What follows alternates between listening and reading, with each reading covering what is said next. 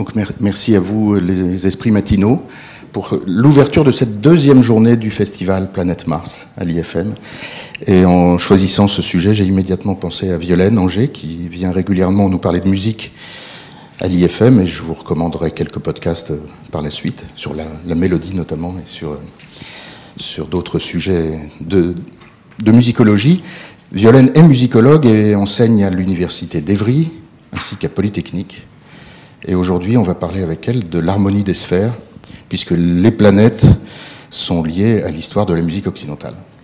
Voilà, oui, absolument. Bonjour, euh, merci, merci d'être là euh, si tôt ce matin.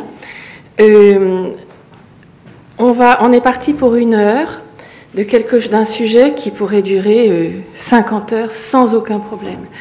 Donc, et justement, comme l'a rappelé euh, Lucas Delattre, euh, on est parti pour un sujet qui euh, se trouve au cœur de l'évolution de la science occidentale, européenne, occidentale, ces mots n'ont pas beaucoup de sens, enfin la nôtre. donc au cœur de la science, au cœur de la musique évidemment aussi, hein, et donc au cœur de la culture. Donc vous voyez, c'est extrêmement vaste, donc en une heure on va voir ce qu'on va faire.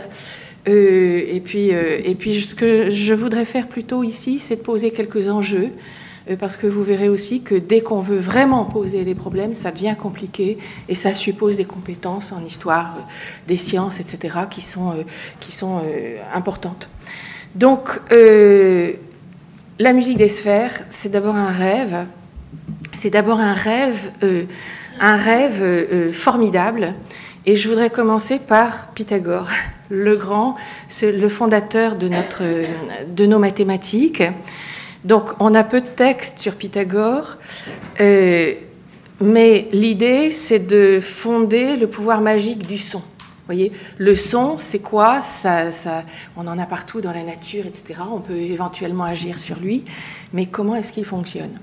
Et donc, euh, Pythagore, donc vous savez, enfin oui, Amphion, euh, euh, Orphée, enfin il y a toute une série de mythes qui nous viennent de, la Grèce qui, qui, insistent sur le pouvoir du son. Hein. Et donc, Pythagore, que fait-il? Il cherche le rapport entre le nombre et l'univers. Et il va le découvrir par le son. C'est-à-dire que le nombre va être ce sur quoi on va pouvoir travailler pour, faire, euh, pour, euh, pour comprendre la rationalité du monde. Donc on n'a pas grand-chose sur Pythagore, mais on a des, traditions, hein, puisqu'il n'a pas laissé de texte. Et l'une des sources pour nous, c'est la source de Boès. Donc je reviendrai sur Boès tout à l'heure. Boès, 5e siècle, en latin il nous raconte toute une série, il nous transmet toute une série de, textes et de connaissances musicales, mathématiques, etc., venus de Grèce. Et il nous transmet cette grande légende de Pythagore, selon laquelle Pythagore un jour se trouve euh, face à des marteaux, donc des, forgerons. Donc il a dû entendre quelque chose de genre là. Vous voyez, Qu'est-ce qu'il a entendu exactement, évidemment Enfin, si on pourrait le reconstituer d'ailleurs. Mais donc, vous voyez, ça sonne. Et donc, euh, il euh, comprend, il entend cinq marteaux, nous dit Boès dans l'institution musicale, cinq marteaux dans lesquels le plus lourd de la paire forme une raison sesquitiers, donc quatre tiers, avec un autre. Et puis donc euh, le troisième et le quatrième sont également en raison extrêmement précise, donc qui fait qu'il arrive à trouver une proportion, d'accord, une proportion dans la lourdeur, dans le poids de ces marteaux. À partir de là, il trouve que cette proportion, il la retrouve sur la longueur de la corde. Eureka, j'ai trouvé, j'ai trouvé la rationalité du nombre qui donne la consonance. Et donc la consonance va être définie parce que les nombres sont rationnels, parce que les proportions sont exactes entre les différents marteaux ou euh, euh, longueurs de corde. Donc d'emblée, vous voyez qu'il en écarte un, et ça c'est très important. Il y avait cinq marteaux qu'il a entendus. Le cinquième, euh, il, est il, il, fit cependant rejet, rejeté, car il était discordant avec tous les autres. Voilà, le cinquième marteau est discordant. Mais donc, il trouve du coup quelque chose qui va, euh, qui va avoir une, une, importance tout à fait considérable. Il trouve cette, cette, raison entre ce que maintenant je traduis en chiffres, mais qui n'était pas à l'époque, 1, 2, 3, 4, puisque donc euh, il trouve que euh, entre ces marteaux qui sonnent bien, hein, on a des consonances. Donc 2 sur 3, 3 sur 4, 1 sur 2. Alors c'est formidable, puisque donc si on fait la somme de ces chiffres-là, 1 plus 2 plus 3 plus 4, on arrive à 10. 10, c'est le fameux nombre triangulaire, la tétractise de, euh, des pythagoriciens. Donc vous voyez qu'on peut... donc il y a toute une série de, de, réflexions sur cette, sur cette organisation. Il y a 10, euh, c'est-à-dire un triangle de 4 de côté, hein, etc. Bon, je, passe là-dessus, mais vous imaginez toute la, toute la complexité des, des, des réflexions qui, peut, qui peuvent avoir. Et donc, ce qu'ils trouvent, c'est des interventions intervalles sonores qui sont, donc qu'on va appeler, nous, avec notre langage, la carte, la quinte et l'octave. 1 hein. sur 2, tita. La, la, 2 sur 3, la quinte, tita. 3 sur 4, la carte, tita, tita, d'accord? Et donc il entend tita, tita. Et donc euh, euh, ça, ça devient les intervalles consonants qui sont rationnellement fondés et dont la consonance, c'est-à-dire le caractère agréable, est, fondée sur justement la rationalité, la rationalité de l'univers. Et puis donc je vous montre ça aussi parce qu'il y a 9 et 8 qui, se baladent là-dedans, parce que tita, tita, évidemment, ta, ta, d'accord? L'intervalle qui se situe entre ces deux-là, bon, il le calcule, puisque donc quand on fait tita, ta, ta, d'accord? On peut, l'inverser, donc on a 8, ta, ta, ta. On a 2, 4, d'accord? Et puis on peut avoir 5 aussi, donc ça nous fait 9 huitièmes, ce qu'on va appeler le ton, hein, mais qui pose toute une série de problèmes théoriques sur lesquels je ne reviendrai pas. Mais ce qu'il y a de formidable en plus dans cette progression, c'est qu'il y a le 1, 2, 4, 8, d'accord? Donc on a les paires. On a 1, 3, 9, et puis donc il ajoutera 27 après. Donc on a aussi les puissances de 3, d'accord?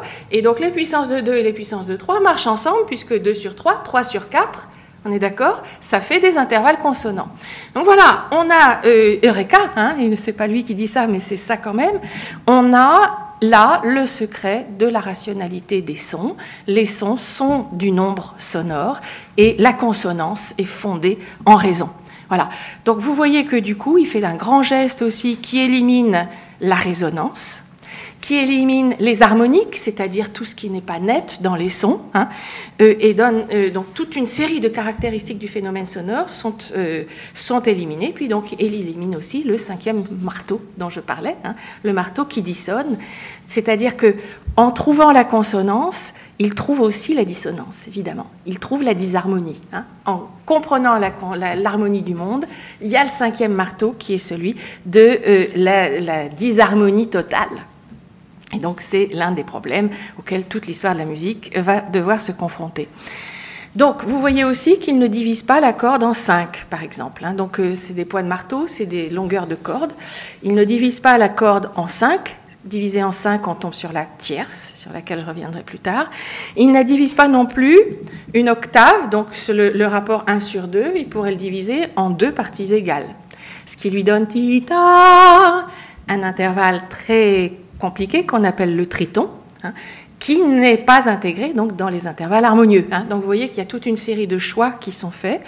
Mais déjà, euh, euh, donc euh, comprendre l'enjeu, si vous voulez, l'enjeu, c'est que la musique, c'est-à-dire le travail du son, peut réaliser une conjonction entre le sensible et l'intelligible, entre le, mouvant, le muable et l'éternel. Et donc, pour ce faire, il exclut toute une part du monde qui n'est pas réductible au nombre. Alors, ce qui est formidable aussi, euh, c'est que donc euh, il, euh, il, comprend tout d'un coup qu'il va pouvoir par là trouver une explication du monde par la proportion, non pas simplement du son, hein, mais du monde et notamment des planètes. Et donc, on connaît cette planète à l'époque. Alors c'est là où je disais, vous voyez, on entre dans l'histoire des, précise des sciences et de la connaissance. Quelle était la cosmogonie exacte et la cosmologie exacte des Mésopotamiens Je n'en sais rien. Mais donc on connaît cette planète à l'époque, et donc euh, Pythagore, lui, il a six nombres, sept planètes. Donc, est-ce qu'on ajoute la Terre, etc. Enfin, toutes ces, toutes ces euh, considérations, tous ces débats vont entrer en jeu, mais on va essayer de comprendre que la relation de distance qui existe entre les planètes, la proportion des distances, est aussi quelque chose d'harmonieux. Alors, donc, euh, vous voyez, je vous ai montré, j'ai mis ça, c'est quelque chose qu'on voit très souvent, donc jusqu'au 15e siècle. Hein, Pythagore, donc Pythagore moins 6e siècle, jusqu'au 15e siècle inclus. Donc là, c'est dans, dans un traité euh, euh, de, de, musique sur lequel on peut revenir si vous le souhaitez, où on montre bien l'expérience de Pythagore hein, euh, avec Tubalcain, etc. L'expérience de Pythagore comme fondatrice de la musique, hein, jusqu'au XVIe siècle inclus. C'est ça qui est le, point de départ. Alors à cela, et pour qu'est-ce qui va euh, intégrer, enfin qui va permettre d'ajuster ça aux planètes, il y a Platon. Platon qui arrive là aussi, Platon euh, donc lié aussi à Pythagore, enfin quelles sont les traditions exactes et comment Platon l'a reçu, euh, c'est toute une, histoire philologique. Mais donc la République, le, dixième livre de la République, la fin, hein, le fameux mythe d'air.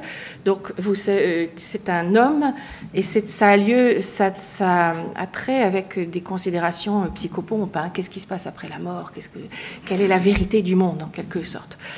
Et donc R est un, Arménien d'Asie mineure, et donc il est mort à la guerre, et en revanche, on s'aperçoit que son corps ne se décompose pas. Donc on ramène son corps à la maison et puis on, le met sur le bûcher pour euh, tout de même euh, lui rendre les derniers hommages. Et puis donc là, sur le bûcher, il se réveille. Il se réveille et il raconte cette expérience plus ou moins chamanique dans laquelle, alors je vous montre une, reproduction un peu plus euh, tardive de tout cela, hein. mais donc ça c'est dans Platon. Il a vu donc une lumière dressée comme une colonne, tout à fait comparable à l'arc-en-ciel, mais plus éclatante et plus pure. Donc vous voyez, aux correspondances de planètes va arriver aussi la question de la lumière et la question des couleurs. Donc on va voir le monde entier. Donc voilà, il décrit tout ça, des cordages, etc.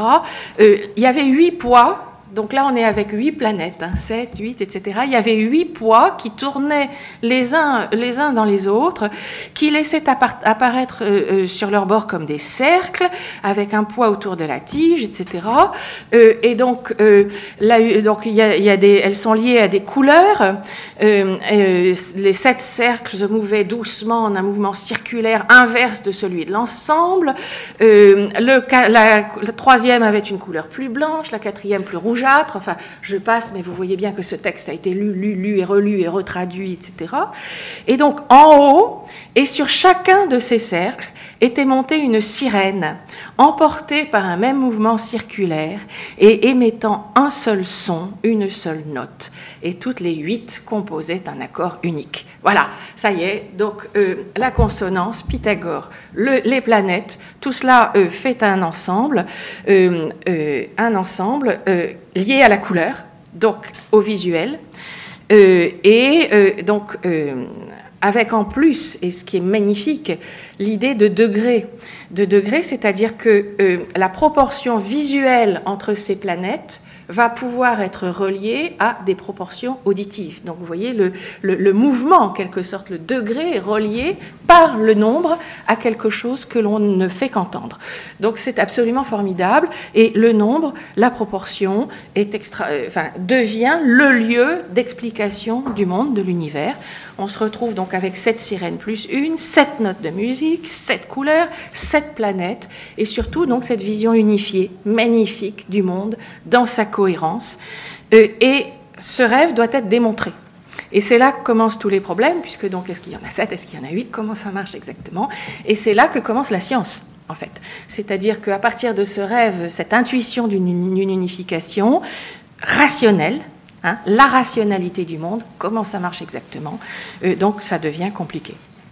Donc la gamme, déjà, la gamme, et ça c'est le mot harmonie. Le mot harmonie en grec ne signifie pas notre harmonie euh, verticale, mais signifie l'organisation des sons les uns par rapport aux autres. Rien que l'idée, si vous voulez, l'octave, de dire c'est la même chose, mais en plus haut, c'est déjà un acte intellectuel extrêmement fort. Pourquoi? Parce qu'on veut tout ramener à un. Donc on veut pouvoir tout ramener euh, à l'unité qui va engendrer l'ensemble. D'accord? Donc c'est un acte intellectuel qui du coup a des enjeux absolument monumentaux qui sont comment est-ce qu'on divise l'un? Quel est le rôle de l'un? Hein et donc encore aujourd'hui, euh, les gammes arabes, les gammes perses, euh, qu'est-ce que c'est que la gamme exactement et comment est-ce qu'on divise l'un? C'est un enjeu mathématico, euh, politico, esthético, musical de, première, de première grandeur. Et donc, l'enjeu, donc construction de l'unité, et puis donc la place des idées mathématiques par rapport au réel. C'est-à-dire que tout ça, vous avez vu, hein, Pythagore a déjà enlevé un, marteau.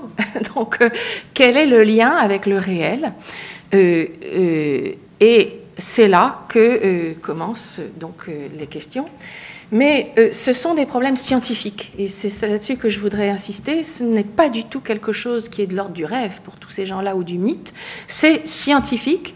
C'est la proximité cruciale entre donc l'arithmétique l'astronomie, la musique et la géométrie, hein, qui vont devenir euh, des disciplines entières.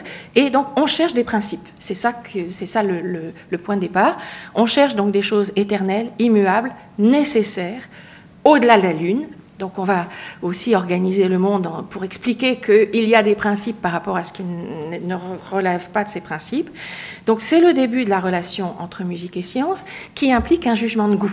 Et ça, c'est intéressant aussi, puisque donc c'est le rêve de trouver un fondement rationnel à la beauté, hein, qui peut être aussi un fondement rationnel à l'efficacité des actions humaines, puisque donc si on, prend, on comprend comment régissent, les lois régissent le nombre, alors on peut peut-être comprendre comment, en touchant au son, on peut toucher à ces lois. Et donc être efficace. Hein. Euh, on fait euh, entendre Mozart aux vaches et les vaches font, donnent plus de lait. Hein. Ce rêve d'efficacité immédiate euh, ne, nous a pas quittés. Ce rêve d'efficacité immédiate pose aussi le problème de la liberté humaine. Qu'est-ce que je ressens par rapport à ces sons? Est-ce que je ne suis que manipulable? Est-ce qu'au contraire, justement, le silence est quelque chose qui m'importe? Enfin, etc. Donc, vous voyez toutes les questions immenses qu'il y a derrière tout cela.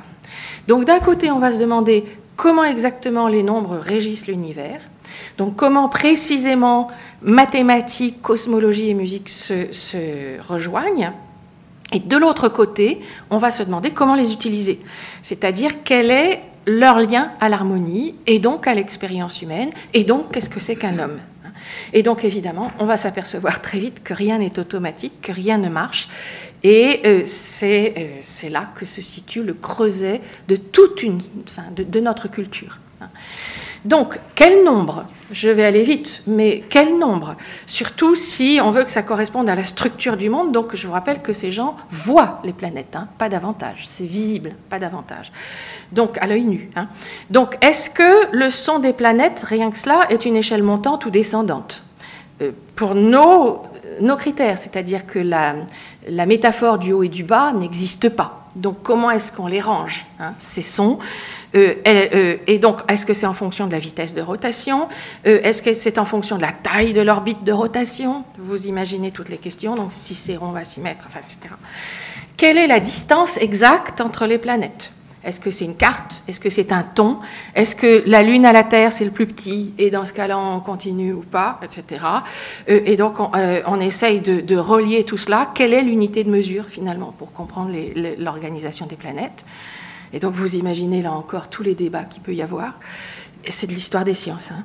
Et donc, euh, est-ce que c'est variable? Et donc là, ça c'est très intéressant, on va retrouver ça avec, avec Kepler, mais on trouve ça déjà chez Jean Scott Erigène, dans des commentaires. Euh, donc, euh, je, vous lis ça parce que c'est euh, des commentaires sur Marcianus Capella, je vais revenir là-dessus. mais donc, donc, il n'est pas surprenant que le Soleil fasse entendre une octave par rapport à la Lune lorsque sa course l'entraîne à une grande distance. Mais lorsqu'il commence à se rapprocher, il fera entendre une quinte. Puis quand il est à sa plus grande proximité, une quarte. Et si on, envisage les choses de la suite, je pense que vous ne serez pas surpris de nous entendre dire que Mars est éloigné du Soleil, parfois d'un ton, parfois d'un demi-ton. D'accord? Donc vous voyez, est-ce que c'est exact? Est-ce que c'est immuable? Est-ce qu'au contraire ça change? Et dans ce cas-là, quel est le principe du changement? Voilà, c'est là que se situe, euh, le, dans l'analyse quantitative des sons, euh, que se situe le modèle de la recherche cosmologique et donc de la science, du développement de la science, euh, euh, de notre science. Hein. comment enregistrer le monde dans des unités quantitatives Donc évidemment, on va se poser la question du lien à la lettre, puisque donc la musique, on va l'écrire, la lettre, la note, le nombre, la ligne, enfin, vous voyez, etc. Hein. Donc, alors Aristote s'en mêle. Évidemment, Platon, Aristote, Platon et Pythagore, on ne pouvait pas le laisser. Euh, et Aristote s'en mêle, et donc il décrit le ciel, il décrit ce monde immuable euh, dans lequel justement ont lieu ces lois éternelles, mais pour la première fois, c'est lui qui pose un enjeu critique par rapport à la notion pythagoricienne d'harmonie des sphères, parce qu'il dit mais on n'entend pas ce son. donc on devrait l'entendre. On ne l'entend pas. Alors pourquoi? Pourquoi? Est-ce que c'est parce que dans la logique des infrasons ou des infrarouges, ou simplement des odeurs hein, que les chiens euh, sentent et que nous ne sentons pas? C'est-à-dire qu'il y a quelque chose qui est au-delà de notre sensibilité. C'est-à-dire en fait la question c'est quel est le rapport entre le sensible et l'intelligible? Et euh, est-ce que c'est parce que justement on est, dans des sons qui sont beaucoup trop, enfin qu'on entend depuis, depuis que nous sommes nés, donc du coup auxquels nous ne faisons plus attention, ou au contraire est-ce que ce sont parce qu'il n'y a pas, ce sont des sons continus, qu'il n'y a pas de silence et que c'est le silence qui nous fait entendre le son? Etc., etc. Hein. Je ne fais là que pointer des, des, des, débats, mais vous voyez qu'ils sont, ce ne sont pas des débats anodins. Hein. Ce sont des débats euh, tout, à fait, euh, tout à fait essentiels. La question du son comme lieu d'information, comme lieu de connaissance. Donc il y a toute une série de sources. Euh, il faut en connaître un certain nombre, au moins de noms parce que euh, tous les médiévistes en particulier se, euh, connaissent ces textes par cœur, puisque c'est là que se situe euh, la source de, des développements ultérieurs. Hein. Donc il faut en particulier connaître le songe de Scipion, de Cicéron, qui est donc Cicéron écrit La République, hein, qui est un texte qu'on a retrouvé ensuite, mais le songe de, Scipion comme qui est un pendant à la République de Platon, hein, qui est Scipion qui raconte en songe comme R racontait son, songe, euh, Scipion raconte le songe et donne toute une série d'éléments numériques sur le monde. Il faut connaître également Marcianus Capella. Ça, c'est important. Donc, au IVe siècle, Marcianus Capella, qui justement, dans les noces de Mercure et, euh, de philologie, euh, donc dans toute une série de considérations allégoriques, euh, montre comment bah, mathématiques, astronomie, qui sont devenues des, figures, vont ensemble et avec des références à l'Égypte, etc. Enfin, il y a toute une série de références difficiles à suivre, mais qui, qui ont été lues, lues, lues et relues pendant des siècles. Et puis surtout, donc, il y a des commentaires, c'est-à-dire qu'il y a Macrobe, euh, au, IVe siècle qui a fait un commentaire sur le songe de Scipion, et Jean Scott Érigène, donc euh, très important euh, dans la cour de Charlemagne, hein, au 8e siècle, où se joue, 9e siècle, où se joue toute une série d'éléments essentiels pour notre culture. Jean Scott Érigène fait un commentaire sur Marcianus Capella. Donc vous voyez, voilà, il y a toute une, série de, de, réflexions et de familles de pensées qui, qui s'entrecroisent là. Donc, euh, ça touche donc la structure du monde, ça touche aussi l'homme et la structure du corps humain. Donc, quelle est sa place sensible, intelligible dans le cosmos? Euh, Et euh, donc, aussi, ça touche la mort quelque part, puisque donc les sirènes, vous voyez, les sirènes de Platon, mythe d'air, etc., sont des il y a quelque chose avec l'aventure des âmes, hein, dans l'au-delà, dans le lieu de la vérité. Qu'est-ce que c'est que ce truc? Comment ça marche? Et donc à cela s'ajoute une autre tradition, qui est la tradition biblique. Puisque, et donc on va arriver aux anges. Hein. Les sirènes, les anges, les sirènes sont ces personnages, elles n'ont rien à voir avec les sirènes de, les, sirènes de, la, petite sirène. Hein. Ce sont des personnages ailés qui, émettent des sons liés aux planètes. Hein. Euh, et donc, euh, euh, on va faire le lien avec toute la tradition cosmologique biblique qui elle-même est complexe, hein, entre les eaux d'en haut, les eaux d'en bas, etc., et toutes les influences mésopotamiennes qui ont créé l'idée d'ange, etc. Il y a toute une nébuleuse euh, importante. Euh, mais donc, les anges arrivent, euh, des anges arrivent, et on va faire le lien entre ces sirènes et ces anges. C'est un lien scientifique, nous sommes d'accord. Hein. donc, par exemple, Ambroise de Milan, hein, voilà, on, a toute une série finalement de catégories d'anges qui vont arriver liées à aux sphères. Les séraphins, les chérubins, les trônes, les dominations, les vertus, les puissances, des catégories d'anges qui sont liées à tout cela. Et le grand passeur, donc le texte de référence pour cela, donc il y a Ambroise de Milan dont je parlais, mais c'est anodin, si je puis dire. Le grand passeur, c'est Denis l'Aéropagite. Denis l'Aéropagite, euh, donc on l'appelle pseudo-Denis. Vous le trouverez aussi sous le terme pseudo-Denis. C'est un écrivain ecclésiastique du 5e siècle, hein, euh, après Jésus-Christ. Mais tout le Moyen Âge, et y compris Jean Scott Érigène dont je parlais tout à l'heure, est convaincu que c'est un disciple de Saint Paul, euh, dont on parle dans les Actes des Apôtres. Donc le pseudo-Denis, on pense qu'il était lié absolument au, tout premier chrétien et il écrit un livre qui s'appelle La hiérarchie céleste, les hiérarchies célestes, qui est abrité de manière extrêmement précieuse à l'abbaye de Saint-Denis. Vous voyez là aussi tous les, tous les liens qu'on peut faire dans une pensée médiévale. Et euh, donc, euh, qui organise le cosmos avec toute cette organisation hiérarchique des anges. Hein. Euh, nous connaissons par les livres sacrés neuf ordres donc là, il y en a neuf maintenant. Neuf ou sept. Neuf, c'est mieux parce que c'est trois fois trois, d'accord? Sept, c'est bien parce que c'est un chiffre qui, un chiffre qui n'est pas engendré, qui n'engendre pas, qui est l'un des tout premiers dans, l'ordre des, nombres premiers. Mais donc, enfin, voilà, il y a toute une série. On, travaille sur le nombre en tant que nombre, hein, non pas en tant que chiffre. Donc, euh, parmi les esprits célestes, donc les anges, les archanges, les vertus, les puissances, les principautés, les dominations, les trônes, les chérubins et les séraphins. Bon, etc., etc., avec toujours cette idée d'unité et d'émanation, émanation platonicienne. Donc là, j'ai mis, pour illustrer ça, j'ai mis un manuscrit qui est l'un des manuscrits magnifiques que nous avons, qui est euh, abrité à la bibliothèque municipale de Mâcon. Donc on est au XVe siècle et c'est un manuscrit qui illustre la cité de Dieu d'Augustin. Donc vous voyez un autre père de l'Église. Et donc on essaye de construire avec toutes ces sources une théorie, euh, euh, unique. Donc vous voyez, voilà, il y a l'enfer, et puis il y a Dieu, et puis donc vous voyez, il y a ces... Alors là, il y en a sept. J'ai cru qu'en compter sept, mais j'ai peut-être mal compté. qui sont donc des anges, qui sont des anges musiciens.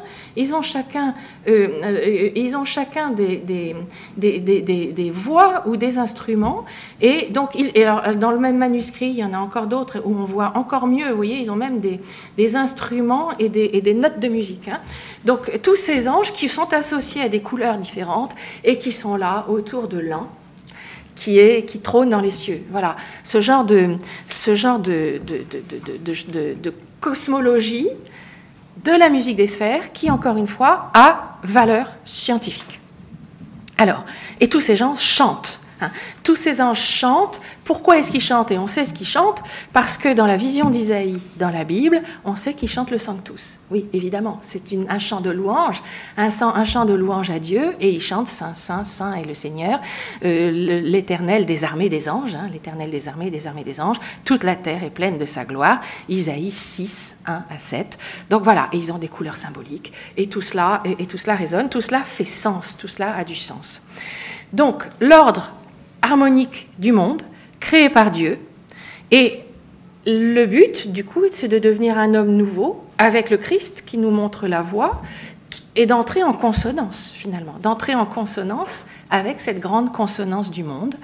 Euh, et là-dessus, oui, j'ai mis aussi, euh, pardon, je l'ai mis un peu après, euh, on a aussi, on sait que la musique est puissante. Et on a notamment David, David, l'auteur des psaumes, le grand chanteur de la Bible, dont on sait que par sa harpe, il savait apaiser les douleurs euh, mentales, psychologiques de Saül. Donc vous voyez, tout cela fait un ensemble. Donc là, c'est beaucoup plus tardif, hein, c'est Rembrandt à la haie, mais euh, voilà, ce genre de choses. Donc du coup, ça nous amène à... Mais qu'est-ce que c'est que la musique hein? On a vu la science et on a vu cette harmonie du monde qui sonne avec tous ces anges musiciens. Qu'est-ce que c'est que la musique? Et la musique des hommes. Et là, il y a un grand passeur qui est Boès, dont je parlais tout à l'heure. Boès, 5e siècle après Jésus-Christ, à la cour de Théodoric, dans ce royaume visigoth, Boès est l'un des grands passeurs de toute la science antique. Euh, il traduit des traités sur la musique, il traduit des traités sur les mathématiques. Il y a ce grand texte que vous connaissez sans doute, La consolation de la philosophie. Et euh, donc, dans son traité sur la musique, il nous dit, ben, c'est très simple, il y a trois musiques. Et j'ai mis cela parce que c'est l'illustration. Donc vous voyez, on retrouve ça beaucoup plus tard à la bibliothèque Laurentine, euh, le fameux, le célèbre manuscrit Ploutéus 29 qui est un manuscrit extrêmement célèbre parce que dans ce manuscrit, on a tout le répertoire qui était chanté à Notre-Dame de Paris au XIIe siècle. D'accord? Boès, 5e, sa pensée est toujours extrêmement vivante au XIIe siècle. Et donc Boès nous dit il y a trois musiques, ce sont ces trois musiques qui sont euh, posées dans cette magnifique euh, enluminure qui ouvre le manuscrit. Il y a la musique du monde, la musique de l'homme et la musique instrumentale. La musique du monde, eh ben c'est celle-là, vous voyez, c'est celle qui est justement la grande harmonie du monde, la grande harmonie des sphères, celle qui sonne, celle qui est euh, euh, dans ce monde euh, sublunaire, pardon, supralunaire, dans lequel tout est parfait, etc., dont on essaye de comprendre les lois. Il y a la musique de l'homme. Musique de l'homme, c'est quoi? C'est celle qui concerne mon corps. Donc vous voyez là, Boès nous a montré des moines en train de danser. Ils dansent pourquoi? Parce qu'ils dansent en ronde, et donc on sait que les moines dansaient au Moyen Âge, hein, des danses liturgiques, ils dansent en, en, ronde, en lien avec justement la ronde des planètes. Hein. Et c'est aussi la musique de mon corps, c'est-à-dire que dans mon corps, il y a de l'air, il y a des éléments euh, liquides, il y a des éléments solides, hein, comme le monde. Euh, je vous rappelle que euh, l'analyse chimique de l'air, c'est Lavoisier, c'est fin 18e, d'accord? Donc l'air qui est dans notre, dans notre corps, c'est la même chose que l'air qui est dans le, dans le monde, etc. Donc il y a une musique de notre, de notre corps qui est justement cette harmonie. Elle est un peu moins harmonieuse que la grande, mais elle a sa légitimité, son organisation. Vous voyez que là, dans musique, on ne dit pas son, on dit organisation rationnelle, organisation consonante. Et puis donc il y a la musique instrumentale. Donc vous voyez là, euh, l'enlimineur a, représenté euh, euh, des instruments de musique, mais elle est aussi vocale. C'est la musique que produit l'être humain. D'accord? Et donc ça nous donne cette définition absolument somptueuse et magnifique de la musique qui va régir tout le Moyen Âge. La musique de l'homme, elle travaille les consonances et les consonances rationnelles, numériques, le nombre, hein, que l'on sait comprendre grâce à Pythagore et grâce aux gammes et à l'harmonie, pour permettre de remettre en harmonie mon corps, ma manière d'être humaine et celle du monde, celle des astres. C'est-à-dire que la musique humaine est l'intermédiaire qui me permet justement ce chemin harmonieux euh, vers, euh, vers, euh, vers l'harmonie du monde. Voilà, donc vous voyez, c'est somptueux, c'est magnifique, un grand rêve d'unification et justement d'unité. Et c'est en cherchant cette unité, à l'intérieur évidemment de tout ce qui ne marche pas, que euh, se font euh, ben, les avancées, les, différenciations, etc.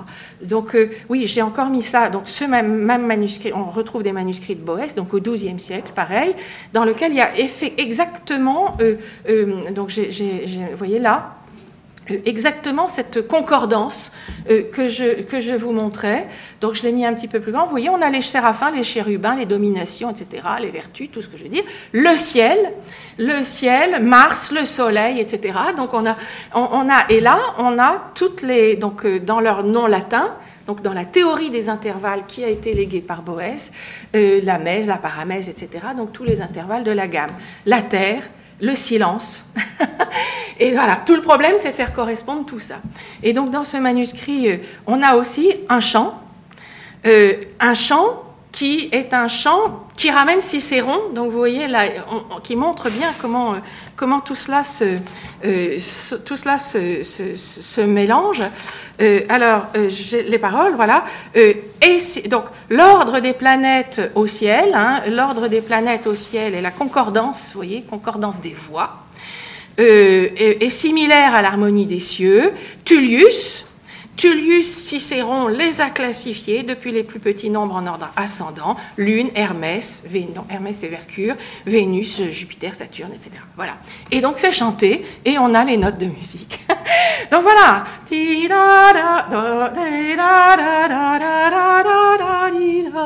Etc. Donc, euh, et voilà. Et tout, euh, disons qu'en tout cas, ça montre une recherche et une recherche qui devait être efficace. Parce que quand on est plongé dans un chant comme ça, harmonieux, grégorien, etc., tout ça marche. Oui, justement, je voulais vous faire entendre la musique du Ploutéus, euh, du Ploutéus 29, enfin, un petit peu. le temps que je la retrouve. Euh, donc euh, voilà, euh, juste ce genre de musique. Donc vous voyez, il faut imaginer, on est dans une liturgie, on est plongé dans du grégorien, et arrive la musique la plus savante de l'époque.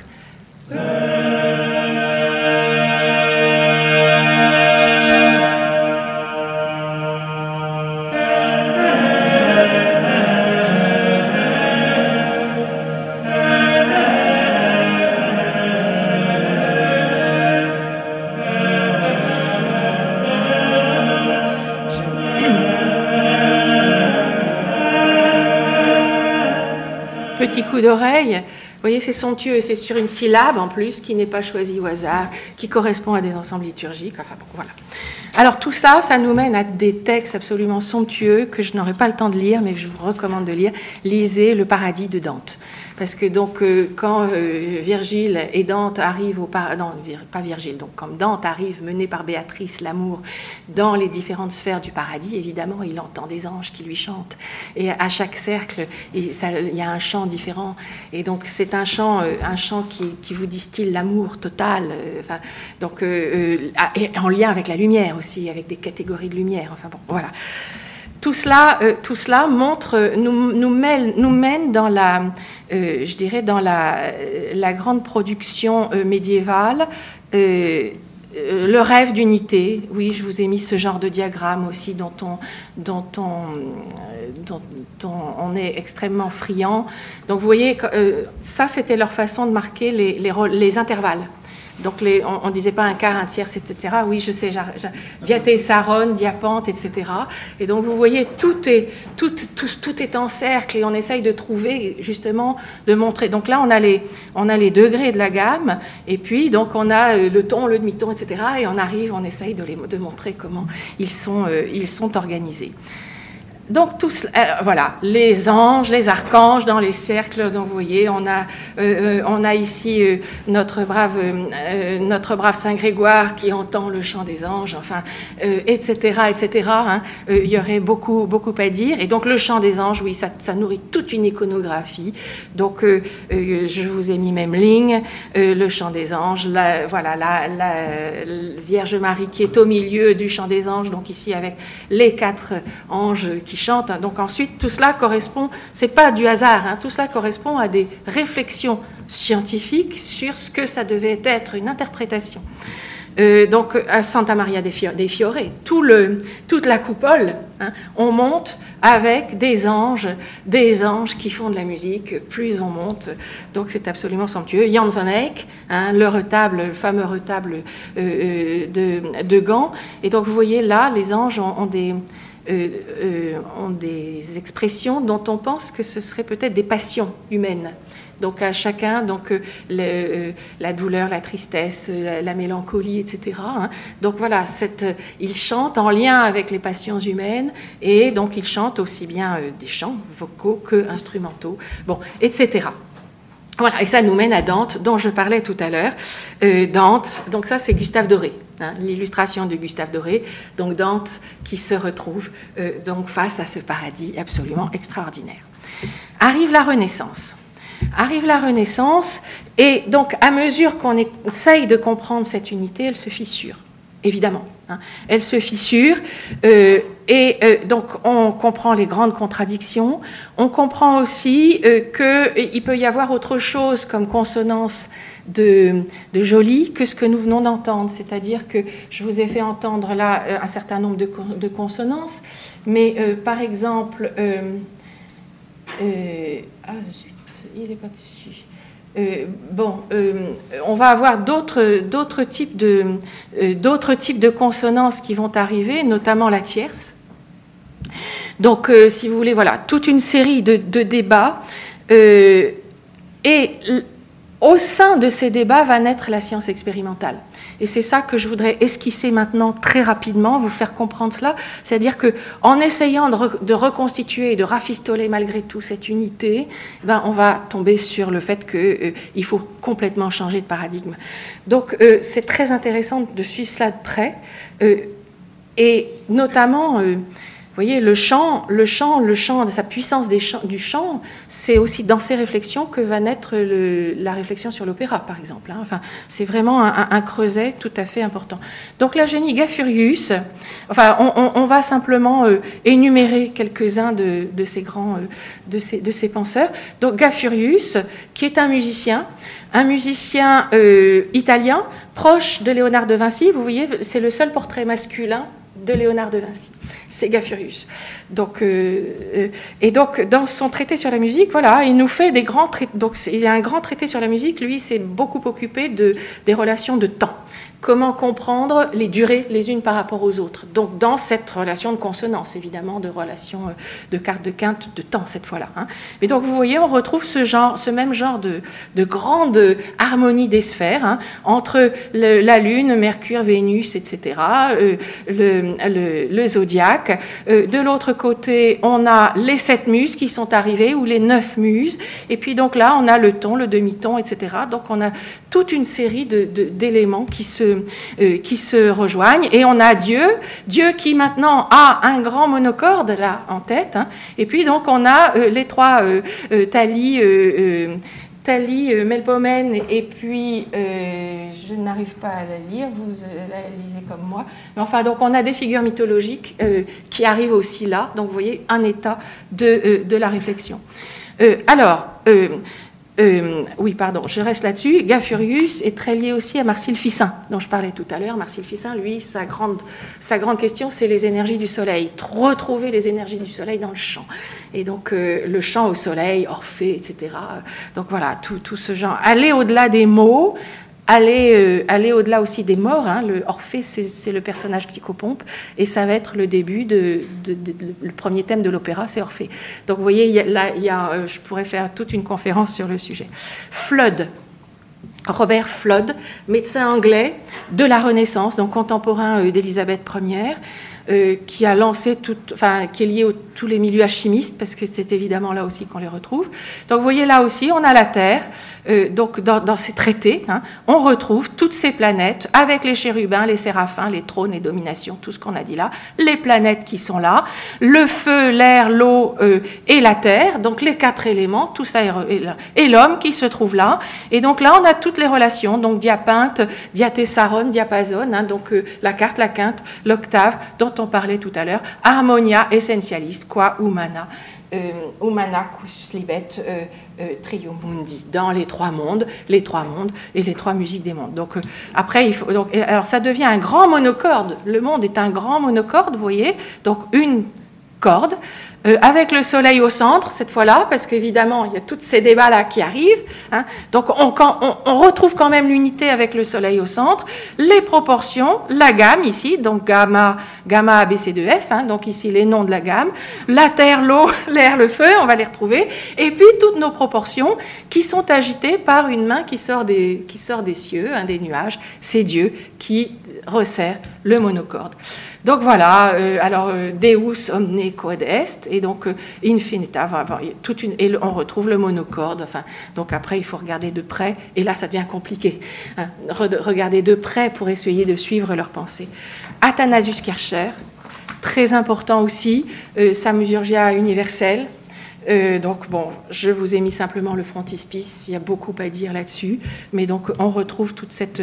Et donc là, le monde devient un orgue, et donc, vous voyez, là aussi, il y a des grands débats. Est-ce que c'est un monocorde? Est-ce que c'est une corde? Est-ce que c'est les voix des anges? Est-ce que c'est un orgue, c'est-à-dire avec ce côté, euh, et comment on l'accorde? Enfin, vous imaginez derrière euh, tous les débats qu'il peut y avoir. Et on arrive à Kepler, Kepler, qui donc, euh, euh, lui, euh, fait partie, à la différence des autres, de ceux dont on parle comme importants dans l'élaboration de la science expérimentale. Hein, puisque donc c'est les lois de Kepler, et notamment, il a montré que justement l'orbite n'était pas sphérique, mais ellipsoïdale, hein, l'orbite des, planètes. Et donc, comment il y arrive euh, Alors, ne me demandez pas trop le détail. je vous donne le principe, c'est la seule chose dont je sois capable. Mais euh, il y arrive justement en retrouvant cette, cette idée qu'il euh, y a une accélération, c'est-à-dire en partant non pas d'un orbite fixe, mais d'un orbite mouvant. Et donc, du coup, non pas d'un rapport entre cartes quintes, etc., dont on, avait, on parlait tout à l'heure, mais de gammes. De gammes qui vont être associées à des planètes. Donc vous voyez, Jupiter, Mars va beaucoup plus vite, etc. Donc, euh, et, donc Kepler savant travaille à partir de, tout cette, de tout cette, toute cette organisation euh, intellectuelle. Oui, et j'ai mis pour, pour vous amuser aussi l'alchimie. L'alchimie, Paracel, etc. Donc là, on a vraiment quelqu'un euh, qui est au cœur de la relation musique, musique élément, etc. Michel Mayer. Euh, puisque donc, enfin, son, livre intéresse beaucoup les, les, musiciens parce qu'il a donné des fugues. Donc c'est son Atalante, euh, Atalante Fugiens, donc c'est le en 50 étapes euh, comment on fait pour arriver aux grandes œuvres. Et donc il y a une série d'étapes avec des emblèmes, des emblèmes donc visuels, voyez, un petit épigramme qui explique, et puis une fugue qui va avec. Donc vous imaginez là encore tout ce qu'on peut euh, essayer de comprendre là-dessus. Et donc, euh, l'effritement, l'effritement va venir bah, de cette mise en parallèle de différents systèmes pour comprendre le monde, et donc de que deviennent les accords Hein. Et qu'est-ce que, qu'est-ce que sont les accords Et est-ce que euh, les accords sont de cartes de quinte, cette, ce rapport euh, numérique euh, Enfin, quel est le rôle du nombre, en fait, du nombre en tant que nombre dans, la, dans, dans le monde Et donc, c'est là que se séparent la musique et l'acoustique.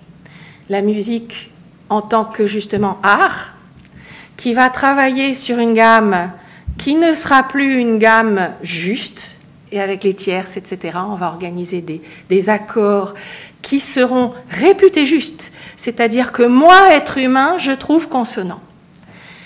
Et donc, ce qui est le fondement du beau n'est pas un fondement numérique rationnel de l'ordre du monde, c'est ce qui me plaît. Grosse bascule, évidemment, hein, qui se situe euh, autour de Descartes. 1600, 1630, voilà, dans toute naissance de l'opéra. On introduit du coup la douleur, le cri dans la musique. Hein. la musique devient capable d'héberger les émotions humaines en tant qu'émotions exprimées directement. Hein, et non pas en tant qu'organisées, etc. Donc vous imaginez tous les débats esthétiques qu'il y a derrière cela. Et de l'autre côté naît l'acoustique. L'acoustique qui devient la science du son, lié à la science expérimentale et donc euh, avec des tensions évidemment entre musique et acoustique, mais on, laisse tomber la musique du monde dont je parlais tout à l'heure. La musique de l'homme, et eh ben, ça devient celle de la substance étendue que l'on va euh, nombrer, mais non, plus justement avec des nombres, euh, des relations, des proportions, mais avec des chiffres efficaces qui vont avoir possibilité, pour possibilité de mesurer vraiment le sensible dans ses différences et dans sa, pour approcher de manière physique le monde. Hein. Et puis donc la musique humaine qui va euh, se développer sous d'autres sous d'autres sceaux. Donc là il y a un grand tournant et c'est très on, peut le, le, condenser dans une dans père et fils. Vincenzo Galilei, le père, musicologue, qui appartient à toute la réflexion sur l'opéra qu'est-ce que ça veut dire que de bien parler et de parler en musique et de parler efficacement? Vincenzo Galilei est le premier à refaire les expériences de Pythagore. Il se dit, bon, très bien, Pythagore, d'accord, mais ça marche comment? Et il s'aperçoit que, euh, enfin, il montre que de fait, on peut arriver à cette rationalité parfaite, mais enfin que entre des marteaux et des cordes, euh, la raison n'est pas la même. Donc, euh, les enclumes, ça marche par trois paraît-il. Moi, je n'ai pas fait. Vous voyez, je répète, paraît-il que donc euh, quand on tape, ça marche par trois. Quand une corde, ça marche. La, raison est de deux. Donc, en tout cas, ce qui est important, c'est qu'il montre que les rapports ne sont pas immuables. Il n'y a pas de nombre immuable. Les rapports sont des relations idéales, mais dans ce monde, la mesure dépend du matériau. entre la corde et l'enclume, c'est pas la même chose. Et donc le fils, Galiléo Galilée, c'est celui qui justement s'occupe du mouvement et qui laisse tomber euh, ces questions euh, et euh, qui donc arrive, arrive à, autre chose et, à fond, enfin, participe de la fondation de l'acoustique. Et donc, c'est très intéressant. Enfin, voilà, on, laisse tomber l'harmonie des sphères. Donc, du coup, les anges deviennent autre chose. Les anges deviennent les poutis qu'on connaît. Hein, c'est la fin des anges. C'est la fin des anges qui vont être transposés dans un domaine psychique. Ils ne vont plus être ces sirènes métaphysiques qui ont pour rôle de faire tourner l'univers, mais euh, ce sont des euh, donc euh, le vocabulaire des énergies en quelque sorte des énergies divines va devenir une énergie psychologique et donc j'ai mis quelques ça ne veut pas dire qu'on n'abandonne pas cette qu'on abandonne aussi rapidement cette cette idée parce qu'elle est belle vous voyez les anges qui chantent dans les cieux etc mais ça devient quelque chose d'intérieur quelque chose d'imaginaire hein. donc là j'ai mis l'assomption de la Vierge dans la cathédrale de Saronno vous voyez que ces anges sont des anges extrêmement terrestres. Hein. On va arriver à d'autres types d'anges, euh, les anges de la Renaissance et puis donc les poutis dont je parlais tout à l'heure. Donc c'est l'abandon, en fait, avec la science expérimentale aussi, l'abandon de la musique du monde, la musique des anges, c'est aussi l'abandon de la grande chaîne de l'être, de fonder la science dans, une, dans, dans, l'être, dans quelque chose qui est vrai, hein, euh, au profit de quelque chose qui marche de manière ponctuelle, petite peut-être, mais en tout cas euh, qui me donne une, qui me rend comme maître et possesseur euh, de l'univers. D'accord? Donc voilà. Euh, j'ai noté ça, c'est amusant. Jules Verne. Jules Verne, il n'y arrive plus, mais ça, reste tout cela. Hein. Dans 20 milieux sous les mers, on a le capitaine Nemo qui a son orgue, vous savez, donc, dans son, donc il a son orgue dans son sous-marin, c'est formidable, au milieu, au fond de la mer. Et donc, euh, le, professeur, il regarde la bibliothèque Parmi les œuvres de Joseph Bertrand, son livre intitulé Les fondateurs de l'astronomie me donna même une date certaine, et comme je savais qu'il était paru dans le courant de 1865, je puis en conclure que l'installation du Nautilus ne remontait pas à une époque postérieure. Donc voilà, euh, Jules Verne, il peut plus relier euh, les anges, les sphères, etc., et l'orgue, mais il se débrouille pour les relier quand même en allant chercher un livre dans la bibliothèque qui lui donne un, renseignement sur la date à laquelle le Nautilus a été construit. Voilà, on a du mal à laisser tomber ce rêve. Et donc c'est là-dessus que, je voudrais euh, terminer sur euh, l'harmonie des sphères, le grand retour en quelque sorte. C'est-à-dire que c'est un tel rêve d'unité euh, de, magnifique que bah, il parle, il continue à parler. Alors dans le temps qui nous reste, oui, j'ai d'abord trouvé, euh, ça on trouve ça sur Internet. Je n'ai aucun, euh, aucun regard scientifique sur le sujet. Mais donc, il y a des gens qui s'amusent, soi-disant à la NASA, je n'en sais rien, mais en tout cas prétendument, à retrouver le son des planètes. C'est-à-dire qu'il paraîtrait que les planètes euh, vibrent et que, évidemment, on n'entend rien, mais parce que ce sont des ondes électromagnétiques je ne sais pas quoi, je peux les convertir en quelque chose de visible qui, du coup, peut devenir audible. Donc, euh, euh, vous voyez le grand, le grand. Mais voilà, le son de l'univers, on y rêve et on y croit encore.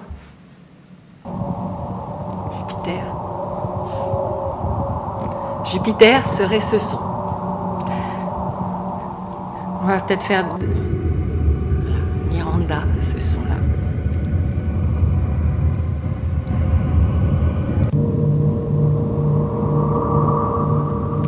C'est très intéressant, ce sont des sons continus en tout cas, hein, qui sont des souffles et qui ne sont plus du tout euh, reliés à des fréquences, enfin à des hauteurs, à des, à des relations. Euh, de cartes ou de quintes, etc. Mais évidemment, on va essayer de les relier à des fréquences. Hein. donc il paraîtrait que le soleil, c'est sol dièse. Je n'en sais rien. Voilà, on retrouve ce genre de son. Bon, je vous laisse apprécier. Euh, je ne sais pas quoi en dire. Mais ce qui est clair aussi, c'est que euh, ça parle à des compositeurs. Hein.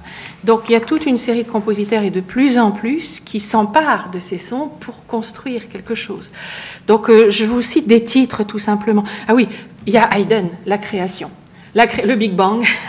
Donc euh, je ne l'ai pas apporté, mais voilà. Et que la lumière soit et la lumière fut. Und es war Licht. Et donc le son du Big Bang, ça parle à, euh, à Joseph Haydn, donc euh, autour de 1800-1802.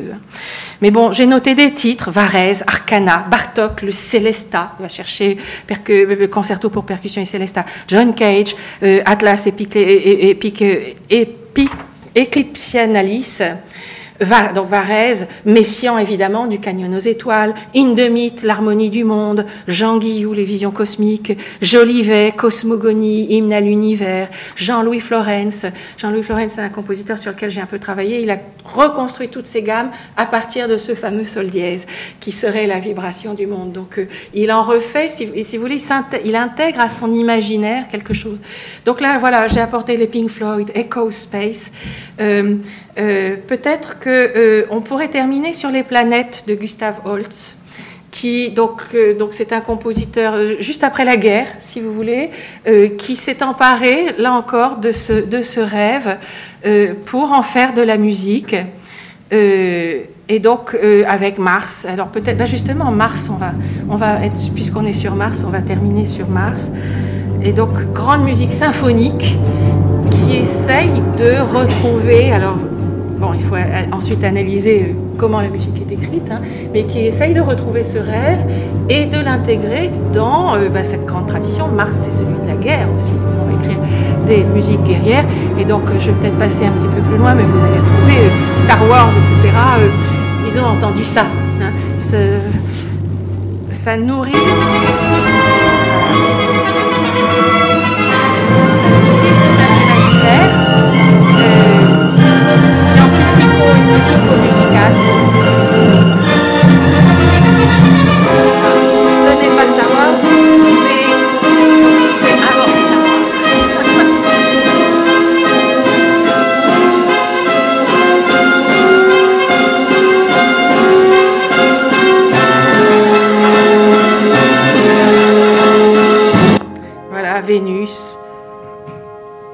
Bon, c'est une grande série, hein, il prend toutes les planètes, donc je, vais peut-être arrêter là en, termes de coup d'oreille. Je vous laisse découvrir tout cela. Euh, peut-être une dernière réflexion, vous voyez, tout ça, c'est de la musique instrumentale. Alors qu'on est parti de la musique vocale, du, chant des sirènes, et je pense que, enfin, alors là c'est moi qui, parle, je terminerai là-dessus, euh, ça nous dit quand même ce rêve d'unité que nous avons, même si cette unité qui n'est pas juste, etc., on garde quand même un rêve d'unité, comprendre, donc qui intègre la disharmonie, qui intègre éventuellement le cinquième marteau de Pythagore, mais on essaye quand même toujours de comprendre cela. Et peut-être aussi cette tension que moi je perçois de manière très forte aujourd'hui entre la musique vocale et la musique, la musique avec texte et la musique instrumentale. Et euh, euh, comment la situer, je n'en sais rien. Mais en tout cas, cette musique qui se dit liée à quelque chose de plus vaste est très souvent, je ne dis pas totalement, mais très souvent une musique instrumentale, comme s'il y avait nécessité peut-être de sortir d'une sorte de subjectivité trop affirmée justement par la musique du XVIIe, XVIIIe, XIXe, enfin la grande musique romantique. Est-ce que la musique des sphères et son rêve aujourd'hui serait une réponse à cela? Je n'en sais rien, mais enfin voilà, je, laisse, je laisse cette idée euh, en suspens et, au débat.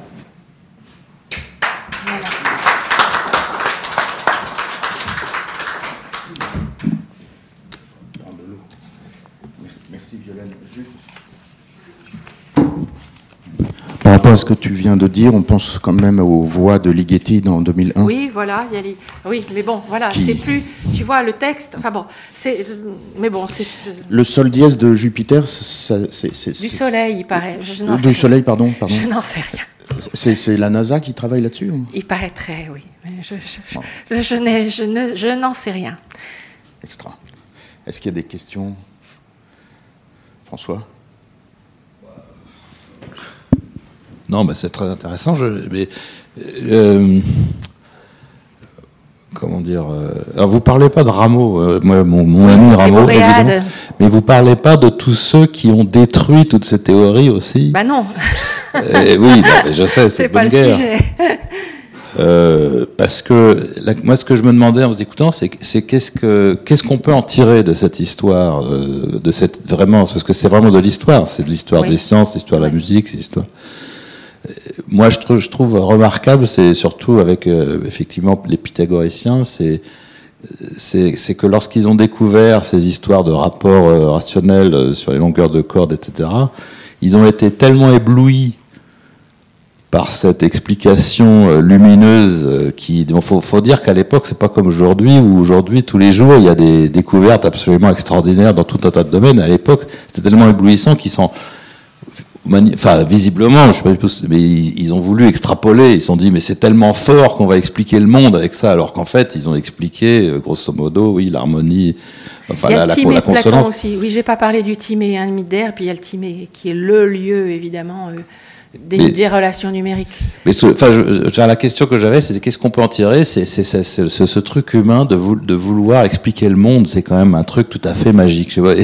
Et donc ils ont voulu expliquer le monde avec euh, le Pythagore. Tout ça, évidemment, on le sait, tout à fait faux. Enfin, y a, ça tient plus du tout. Mais, mais l'envie d'expliquer le monde est, toujours là. Non, mais la, la, théorie de l'univers, je veux dire, ah basée là-dessus. Et je, trouve que ça, on l'a un peu perdu. C'est-à-dire, alors en physique, il y a encore la théorie des gens qui essaient de faire la théorie de tout, etc. Ça existe, mais c'est plus que les physiciens qui essaient d'expliquer le monde. Les musiciens ont arrêté, tout le monde a arrêté. On a perdu cette envie d'expliquer le monde avec des choses, euh, des principes simples. C'est ça que, je, me, je, me disais. C'est pas une question, c'est une réflexion. Oui. C'est l'abandon. Euh, on a abandonné le rapport à l'un. Hein, c'est, enfin voilà. Euh, on, ne connaît, on ne peut pas atteindre les choses en soi, on peut atteindre, etc. Enfin, toute ce, toute cette, la grande crise de la science occidentale, enfin bon, tous ces grands thèmes, on a abandonné le fait de rattacher notre connaissance à des fondements euh, universels, abstraits, etc.